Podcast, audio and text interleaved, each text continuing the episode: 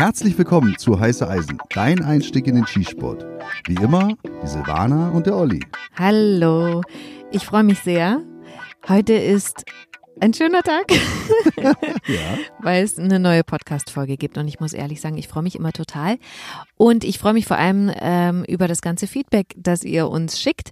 Und ich möchte jetzt mal auf was eingehen, was diese Woche ja eher große Wellen geschlagen hat, sage ich mal, nämlich dein Geburtstag, Olli. Verdammt große Wellen. Ja, du hast nämlich bei Instagram ein Foto gepostet von deinem Geburtstagstisch. Genau, also es ist ja ein sich jährlich wiederholendes Ereignis. Ja, wie Weihnachten. Ja, ja, das verstehe ich schon, Geburtstag, ja klar. Aber ich ziehe jedes Jahr, und da bist du auch die Ursache, Ach stimmt. jedes Jahr dein äh, Diadem auf. Ein rosafarbenes Plastikdiadem aus der Kinderabteilung. Und damit gehe ich dann halt Das ist eine Krone. Ach, eine Krone ist das. Ja. Okay. Ja gut, jedenfalls äh, gekrönt laufe ich dann durch Berlin. Ist doch egal, wo ich dann halt auch mich aufhalte. 24 Stunden wird dieses Ding getragen. Und damit waren wir in der Schatzkammer. Genau, klar, wo auch sonst. Nein, Quatsch. Also derjenige, der Geburtstag hat, der kann sich ja wohl aussuchen, mit welchem Menschen man dann diesen Tag verbringt. Natürlich wir beide zusammen mit Terrolinchen. Und äh, dann haben wir Marco besucht und die Crew bei Triebel. Und man muss ja sagen, also das will ich mal ganz klarstellen, das sind nicht alles Geschenke, die ihr da bei Instagram auf dem Tisch gesehen habt, weil die Glock und das Wechselsystem, das hast du dir selber gekauft, das hast du eh schon bestellt. Das habe ich mir selber geschenkt, ja klar. Also, nur schmäler mal die ganze Sache nicht. Wo wir dort reinkamen, hatte äh, Marco schon etwas vorbereitet. Ja. Das muss man wirklich mal sagen. Also das ist halt wirklich, ich habe mich so sehr, so, so, so sehr gefreut. Also meine beiden Glocks, also Glock Generation 5, 17 und 34 MOS hat er schon eingepackt gehabt, das mit einem heiße Eisenaufkleber versehen. Jeweils war das so wunderschön verpackt und weißt du, was das Allerschärfste war? Der Sohn von Marco hat mir einen Käsekuchen gebacken. Boah, das, war fand ich echt cool. Ja, das fand ich auch so toll und so äh, berührend. Man muss ja auch wirklich nochmal sagen, bei Marco jetzt vor allem, ihr seid Freunde. Also das ist jetzt nicht ein Geschäftspartner oder so. Das muss man ganz klar sagen. Deswegen warst du auch schon bei ihm zu Hause und kennst den Sohn und deswegen hat er dir auch einen Kuchen gebacken, weil er dich einfach total toll findet. Ja, und ich finde ihn auch toll. Also das, äh, wenn er das jetzt hört, vielen, vielen Dank. Aber man darf auch nicht vergessen, ich beschenke ihn auch jedes Jahr immer wieder. Weil ich nämlich sechs, anderthalb Liter oder zwei Liter Flaschen Pipi mitgebracht habe. Stimmt. Wollen wir das auflösen? Ich glaube schon. Also, also zur Auflösung für die Leute, die früher, vor 20, vor 30 Jahren nach Jugoslawien gefahren sind. Erinnert ihr euch an die Zeiten am Strand? Es war total heiß und ihr habt euren Eltern zugerufen, ich hab so Durst. Und was gab's da zu trinken? Pipi. Eine orangefarbene, Fanta-artige Orangenlimonade, die 50% Zucker, 50% Wasser war. Und Ja. die bringe ich jedes Jahr mit und beschenke damit den Sohn von Marco. und Marco auch, der mag die auch. Und ähm, vielleicht erzählst du mal noch was zu deinem anderen Geschenk. Ich hau hier so gegen sein Knie. Los, erzähl! Also es war ja so, ich hatte mir auch einen, einen Schalldämpfer. Also ich habe ja auch einen Jagdschein, habe ich mir einen Schalldämpfer für eine AR-15-Plattform bestellt und der Schalldämpfer war noch nicht da. Ja, was macht jetzt Silvana? Sie hat jetzt kein Geschenk, was sie Genau. mir von diesem Geschenketisch hätte überreichen können. Und dann haben wir uns was anderes ausgesucht. Wir? Naja, also die Örtlichkeit ist so, dass da ein kleiner Tresen ist, wo man dann bedient wird und hinter dem Tresen, natürlich hinter dem Verkäufer, da ist halt so ein kleiner Showschrank und da steht Vitrine, würde ich sagen. Vitrine, stimmt. Aber ich bin halt ein bisschen altbacken. Du sagst Showroom. Okay, jedenfalls stehen da die ganzen Sportgeräte drin und Ja. ich musste mich wirklich nur eine 180-Grad-Drehung machen, das Ding aufmachen und habe mir dann irgendwas rausgegriffen. Und mein erster Blick, der fiel sofort auf eine Selbstladeflinte im AR-Style. Ich kürze das jetzt mal ab. Es war so, dass Olli gesagt hat, ja, würdest du mir hier dazu was dazugeben, das wäre dann mein Geburtstagsgeschenk. Und ehrlich, also ich tippe mir jetzt hier so gegen die Stirn, wer schenkt denn was? Also, wer beteiligt sich denn an einem Geschenk von jemandem? Also, ich kann das gar nicht in Worte fassen. Ich würde niemals sagen, hier kriegst du noch ein was weiß ich, ich leg was dazu, kauf's dir selber. Das finde ich irgendwie total blöd. Ja, es hat jetzt nicht so den Charme, aber gut, man darf auch nicht vergessen, dieses Sportgerät hat ja auch einen gewissen Wert. Und ich bin jetzt nicht davon ausgegangen, dass äh, ich so reich beschenkt werde an diesem Tag. Jedenfalls habe ich es ihm am Ende geschenkt. Und jetzt komm, jetzt komm, erzähl, was habe ich dir geschenkt? Wie ist die Produktbezeichnung? Du Fuchs. Naja, also ich bin ja jetzt nicht allwissend. Und wenn ich irgendwas teile auf Instagram oder wenn mich oder wenn uns irgendjemand anschreibt und ich dann halt den Mund halt wieder so voll nehme und da irgendwelche Erklärungen von mir gebe, dann schleichen sich da auch schon mal Fehler ein. Und bei Niemals. Dem, jedenfalls bei dem Teil, ich habe mich im Vorfeld wirklich noch gar nicht damit auseinandergesetzt. Na Es klar. war halt ein Spontankauf. Spontan. In Je, aber ich muss wirklich dazu mal anfügen, bei jedem Sportschützen und bei jedem Jäger gehört einfach eine Selbstladeflinte selbstverständlich in den Waffenschrank. Bei mir wäre es dann immer eine Benelli M4. Das wäre meine erste Wahl dann halt. Aber äh, die kostet halt auch ein bisschen mehr. Und diese AR-Optik, die ist halt so cool, also im AR-10-Stil. Und, ähm, Und die jetzt Dinger scheinen eine- ja auch richtig was zu taugen. Aber der, die, die Produktbezeichnung, die war mir halt nicht geläufig. Und dann habe ich halt immer geschrieben, jetzt habe ich eine der Raya oder der Ria Typhoon MK12, F12, was auch immer ich da gesagt habe. Jeweils habe ich komplett alles durcheinander gewürfelt. Es ist jetzt, um das mal aufzulösen, eine der Ria MK12. Und wenn das jetzt auch wieder nicht stimmt, würde ich mich das Und keine. Taifun und kein sonst irgendwas. Absolut, genau. Geschossen haben wir damit noch nicht, aber mit der Glock. Erzähl mal davon. Ja, also ich war ja ganz gespannt auf die ersten Schüsse mit der Glock Generation 5. Hat sich ja einiges getan jetzt im Vergleich zur Generation 4. Auf diese ganzen Unterschiede können wir ja irgendwann mal nochmal eingehen, genauer. Aber eigentlich ist es ja, keine Ahnung. Also es ist kein neues Waffensystem. Aber es wirklich ist, allein, dass diese Fingerrillen jetzt weg sind, greift sich das wirklich wie eine komplett neue Waffe. Welche Fingerrillen? Naja, im Griffstück hast Ach du so. doch so diese Aussparung Ah. gehabt für die, die, für die Finger. Und das war halt für manche, für Menschen, die halt kleinere Hände hatten, war das eher störend. Für mich mit größeren Händen hat das genau gepasst. Aber jetzt wollte ich mal sehen, wenn das Griffstück jetzt halt einfach nur gerade runterläuft, wie das sich so hält. Und es hält sich wunderbar. Für mich auch entscheidend, was richtig cool ist, diese Front Serrations. Du konntest ja vorher schon eine Glock Generation 4 kaufen mit Front Serrations, also mit, wo du halt besser den, den Ladevorgang halt vollziehen kannst. Solche Riefen, solche Rillen im Verschluss dass du da besser greifen kannst, auch mit Handschuhen. Das war dann aber wieder eine besondere Art der Glock. Und die Generation 5, die haben das schon immer von Werk aus. Aber was für mich entscheidend ist, ist einfach der Repetiervorgang oder das Schussverhalten einfach. Das Ding läuft butterweich, wirklich. Also Naja, finde ich nicht. Naja, komm, also ist ein Unterschied von einer Glock zu einer X6 Supermatch oder was auch immer. Da liegen Welten dazwischen. Aber zwischen der Generation 5 und der Generation 4, ich als erfahrener Generation 4 Schütze, ich spüre da einen Unterschied. Ich schwöre es euch. Es ist total cool. Und nicht nur, weil das Ding neu ist, das läuft einfach richtig geil. Also hat mich echt begeistert. Und Schussergebnis, also Trefferergebnis auch richtig gut. Alles, alles wunderbar. Ganz toll. Also eine Empfehlung? Äh, treffen oder was meinst du? Oder? Nee, sich so ein Sportgerät zu holen. Ja, selbstverständlich. Glock kann man nie was falsch machen. Das gebe ich euch auf den Weg. Das Einzige, was mich schon immer von Anfang an bei einer Glock genervt hat, und das haben wir auch da in dem, bei Triebel nochmal thematisiert, ist die Produktpalette. Aber nicht die Produktpalette an sich, sondern die Bezeichnung oder wie sie die Dinger bezeichnen halt. Oder dass es da keinen genauen Ablauf gibt. Weißt du, dass das halt mal Ja. klar erklärt ist, das gehört zu dem Kaliber, das ist die Generation.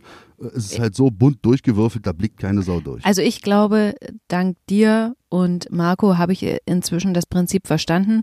Also es gibt keins, aber ich hatte, äh, was sollen die ganzen Zahlen? Generation 5, Glock 17, 34 und warum, was ist mit der 33, 26, ich habe das alles überhaupt nicht verstanden.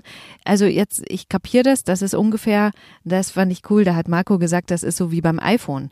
Also da gibt's ja auch immer eine neue, ein neues Gerät, Hm, Genau. aber es gibt halt auch immer mit unterschiedlichen Speicherplätzen. So, so war das dann für mich griffig. Warum gibt's jetzt eine 34 auch in der Generation 4 zum Beispiel? Und warum heißt sie dann in der Generation 5 nicht 44 zum Beispiel? Weil 44 gibt's wahrscheinlich schon. Aber egal. Also ich habe es auf jeden Fall jetzt einigermaßen kapiert, obwohl das wahrscheinlich was zum Auswendiglernen ist, um da wirklich dahinter zu steigen. Also wenn du richtig hier äh, punkten willst und halt auch richtig Welle machen willst, dann kannst du die Dinger gerne auswendig lernen. Wofür aber? Kommen wir mal zum eigentlichen Thema heute, zu meinem Lieblingsthema, weil das ist mein Lieblingswettkampf. Der steht an und zwar in der Disziplin Kombination. Wir haben uns dafür angemeldet. Das haben wir in, in der letzten Podcast-Folge schon erzählt. Und unser Fokus liegt jetzt natürlich darauf, Zu siegen. und zu trainieren dafür.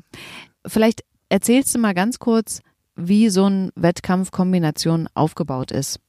Also er geht los mit der m, Präzisionsdisziplin, so wie wir sie ja schon hatten. Ja. Das heißt also wieder zwei Durchgänge, a 10 Schuss in fünf Minuten. Also man hat pro Schuss 30 Sekunden.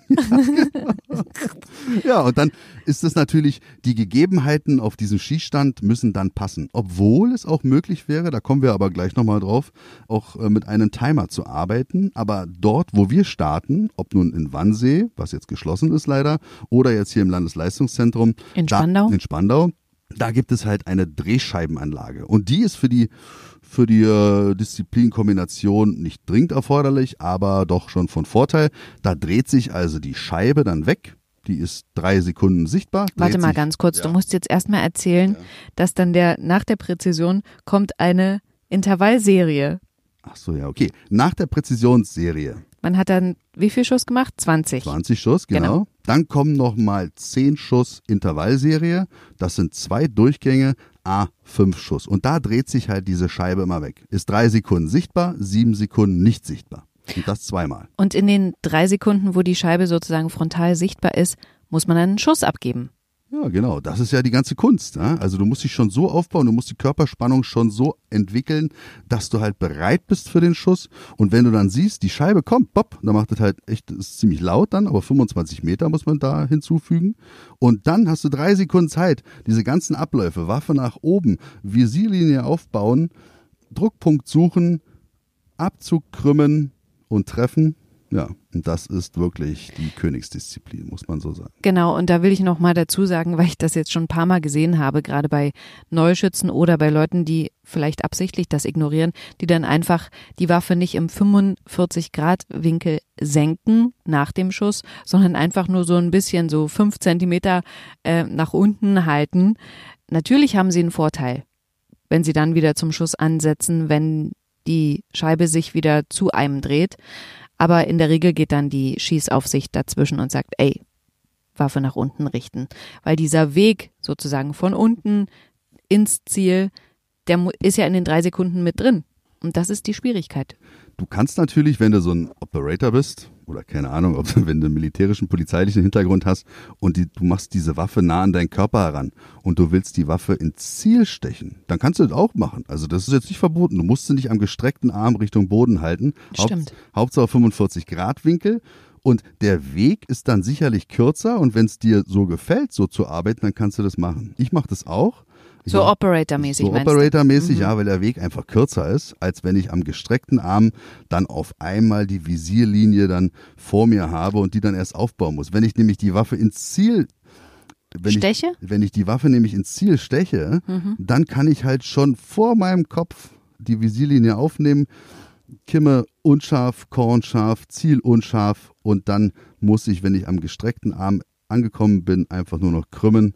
Das ist schon in den drei Sekunden machbarer, als wenn ich erst von unten dann hochkomme. Und das unterscheidet unsere beiden Abläufe sozusagen im Wettkampf. Ich bin jemand, der die ganze Zeit den Arm quasi gestreckt hält und nach unten senkt. Und du bist jemand, der die Arme ranzieht und die Waffe ein Stück nach unten hält, wenn die Scheibe nicht zugewandt ist. Ja, genau. Aber also machen viele jetzt so, wie ich das gerade mache. Du musst dann aber auch schon deine ganze Körperhaltung dann anpassen. Dein Oberkörper muss dann auch ein bisschen nach vorne gehen, weil sonst, sonst bringt das alles nichts. Da musst du auch ein bisschen mehr Körperspannung schon aufbauen. Und das darf man nicht vergessen, ist dann auf die Dauer dann auch wieder anstrengend. Mhm. Ne? Also ist immer so eine Sache. Man muss da, man kann nicht sagen, dass das eine passend ist und das andere nicht. Man muss sehen, was dann besser ist. Okay, kommen wir mal zum dritten Block. Jetzt waren wir bei Präzision, Intervallserie und jetzt haben wir noch die Zeitserie. Was bedeutet das? Genau, da hast du halt zwei Durchgänge, A, fünf Schuss. Die erste Zeitserie ist dann 20 Sekunden. Da hast du also 20 Sekunden Zeit, um fünf Schuss abzugeben. Also. Vier Sekunden, gut. rein theoretisch. Theoretisch. Und ähm, wir können ja erstmal auf die 20 Sekunden eingehen. Oder ja, und die nächste Serie ist dann die Hälfte der Zeit, das sind 10 Sekunden. Und da kannst du fünf Schuss Da abgeben. musst du auch fünf Schuss abgeben. Und dann dreht sich die Scheibe wieder weg. Ja. Also das ist genauso, ne? Das ist nicht äh, Start-Stopp-Zeichen und vielleicht schaffst du es noch einen draufzusetzen. Nee, wenn die Scheibe sich wegdreht, kannst du halt auch nicht mehr treffen. Ja, natürlich. Und wenn die jetzt gerade noch, manchmal passiert es so, dass du dann wirklich mit Wegdrehen Ja. noch ein Schuss äh, sich bricht und du dann das Geschoss, die Scheibe dann so touchiert, das zählt alles nicht. Also es muss ein direkter, klarer Treffer sein, dann auch in der Zeit passend. Und bei 20 Sekunden sind es dann vier Sekunden pro Schuss, bei 10 Sekunden zwei Sekunden pro Schuss. Und diese 10 Sekunden, da muss man schon Gas geben, aber bei 20 Sekunden ist das so viel Zeit. Ja, das stimmt. Das ist wirklich, das äh, unterschätzen viele und machen da halt auch Fehler, weil da kann man auch mal richtig Punkte holen. Das Also. stimmt.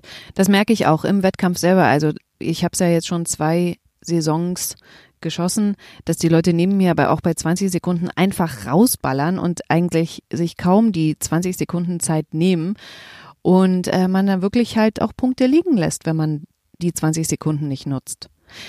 Auf jeden Fall. Also klar muss die Waffe oben bleiben bei 20 Sekunden. Ja. Man kann sie nicht immer wieder runterbringen.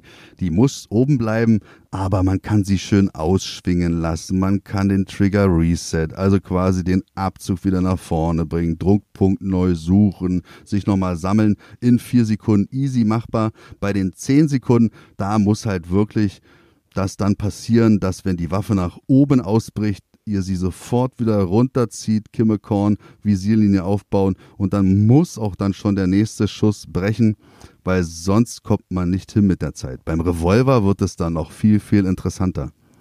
Also da ist natürlich dann mit dem Double-Action-System Spannabzug könnte ich ja schießen. Dadurch Aber Vorspannen geht eigentlich nicht in 10 Vorspannen Sekunden, geht, ne? ist, Bei fünf es, Schuss. es geht schon, aber es bringt einfach nichts. Okay. Also Spannabzug ist da schon die bessere Lösung. Ist dann wieder schwierig, wenn ich fehlerhafte Zündhütchen habe oder halt mein Schlaghebel ist halt vielleicht auch schon ein bisschen abgenutzt. Da muss man halt mal ein bisschen gucken, weil Spannabzug bedeutet ja, dass ich nicht vorspanne und da ist der Weg viel kürzer, weißt du, den der Schlaghebel dann macht beim Ja. Revolver. Und das kann oftmals bei älteren Revolver besonders dazu führen, dass das Zündhütchen dann nicht ausgelöst wird. Und das ist natürlich richtig ärgerlich, weil natürlich, wenn, wenn ich fünf Schuss abgeben muss und ich gebe bloß vier Schuss ab, weil eine Patrone nicht umsetzt, dann wird natürlich die höchste Punktzahl abgezogen. Genau, also hast du einmal eine Hast du 10 einmal quasi nicht 10, getroffen. genau, genau. So, das ist dann der Durchgang. Das heißt, du kannst maximal 400 Punkte erreichen. Ich bin gespannt. Also wir trainieren Okay, jetzt. warte, warte, warte. Wenn du jetzt schon mit 400 Punkten jetzt sagst, dann sag doch mal deine Punktzahl. Haben wir ja schon mal gesagt in einer Folge. Die Punktzahl, die in Berlin, Brandenburg noch nie eine Dame erreicht hat, das waren Genau, die habe ich letztes Jahr mit der X6 in der Kategorie bis 9 Millimeter getroffen. Das waren 331 Punkte. Und ähm, also das war schon wirklich krass und das hat mich auch überrascht, weil wir haben jetzt gerade geguckt, 2018, also vor zwei Jahren, das Jahr davor, habe ich glaube ich 202 Punkte getroffen. Also was für ein krasser Unterschied. Ich muss sagen, wir haben letztes Jahr auch echt viel trainiert, wirklich vor allen Dingen die Intervallkategorie sozusagen. Aber das war ein extremer Sprung und ich weiß nicht so richtig, ob ich das dieses Jahr wieder schaffe. Und vor allen Dingen mein Ziel, was ich ja schon mal gesagt habe, mich jede Saison nochmal zu verbessern. Ich glaube, in dieser Untergruppe wird es echt schwer. Also um mal für euch als Zuhörer hier, die noch nie bei der Kombination mitgemacht haben, das mal ein bisschen aufzugreifen. Alles, was über 300 Punkte ist, ist richtig gut. Da spielt man dann schon vorne mit, weil in allen Untergruppen kann es mal zu einer Störung oder zum Problem kommen oder halt auch dieser Wettkampf geht ja wirklich lange. Ja? Du schießt da wirklich 30 Minuten, 30 Minuten absolute Konzentration. Das ist schon Hardcore und deswegen alle, die über 300 sind oder besser gesagt, für mich ist mein Ziel, ich sage ja immer, was meine Ziele sind, über 300 zu kommen. Meine Ergebnisse liegen in den letzten Jahren, also mein Bestes war 358 und äh, wenn ich so 330, 340, dann bin ich sehr zufrieden, dann spiele ich auch vorne mit. Kommen wir jetzt mal dazu, dass wir ja jetzt heute beim Training waren. Das erste Mal seit eigentlich dem Wettkampf vor einem Jahr, muss man so sagen. Das ist, ja, stimmt, hast recht. Und äh, wir hatten heute keine Drehscheibenanlage zur Verfügung und deswegen haben wir mit diesem Timer gearbeitet. Also ich spiele euch jetzt mal vor, ich habe das vorhin aufgenommen, wie das klingt, wenn man sozusagen sieben Sekunden die Waffe nach unten halten muss und dann innerhalb von drei Sekunden den Schuss abgeben muss. Das kann man hier, glaube ich, ganz gut hören, wie der Olli das gemacht hat.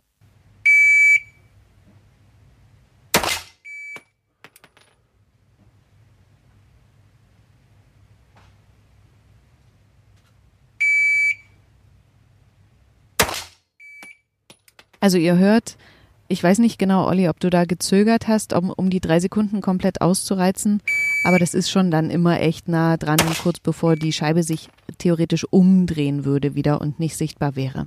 Also ich habe mir das ja auch nochmal angehört und es war sehr, sehr knapp. Im Normal-Trainingszustand wäre das bei mir nicht so knapp.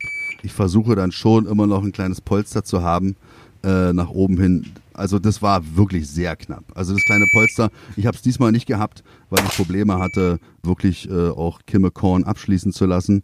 Und das kommt natürlich auch noch dazu, weil es reicht ja nicht nur nach vorne den Treffer oder besser gesagt den Schuss rauszujagen, sondern wir wollen ja auch noch die Zehn treffen. Oder alles, was da drum ist. oder wenigstens mal die Scheibe oder was auch immer. Also es ist wirklich, es ist schwierig. Ja. Und wenn man das ein Jahr nicht trainiert hat, und das haben wir heute gemerkt, die Anfänge waren schon wieder so, also ich hatte schon meine Probleme so, also um zufrieden mit mir selbst zu sein, das meine ich damit. Also ich muss dazu sagen, als ich hier diese 202 Punktzahl hatte vor zwei Jahren, da hatte ich ja auch nicht jeden Schuss auf dem Blatt drauf. Also weil tatsächlich in diese, diese Zeitserien und diese Intervallserie, das stresst einen so krass, dass ich teilweise also eben nicht zehn Schuss drauf hatte. Ihr dürft auch nicht vergessen, so eine Drehscheibenanlage, auf dieser Anlage, da hängen ja mehrere Scheiben dran. Das ist ein Krach, der da sich Ja. entwickelt. Bom, pisch, poff, piff, bam. Und Mhm. dann dreht sich diese Scheibe da um. Also da, wir sind Gott sei Dank 25 Meter weg. Wenn du direkt davor stehst und das Ding geht los, kriegst du schon Angst. Ja, ist Also, schon sehr laut ja, auch. ist wirklich laut. Gewaltig irgendwie, ne? Ja, ja, genau. Ganz gewaltige Technik. Wahrscheinlich uralt. Aber ja, funktioniert. Wo ich gerade davon gesprochen habe, dass ja bei mir auch damals in einem Wettkampf, und das ist nach wie vor mein Ziel, Hauptsache alle Schuss immer drauf auf der Scheibe.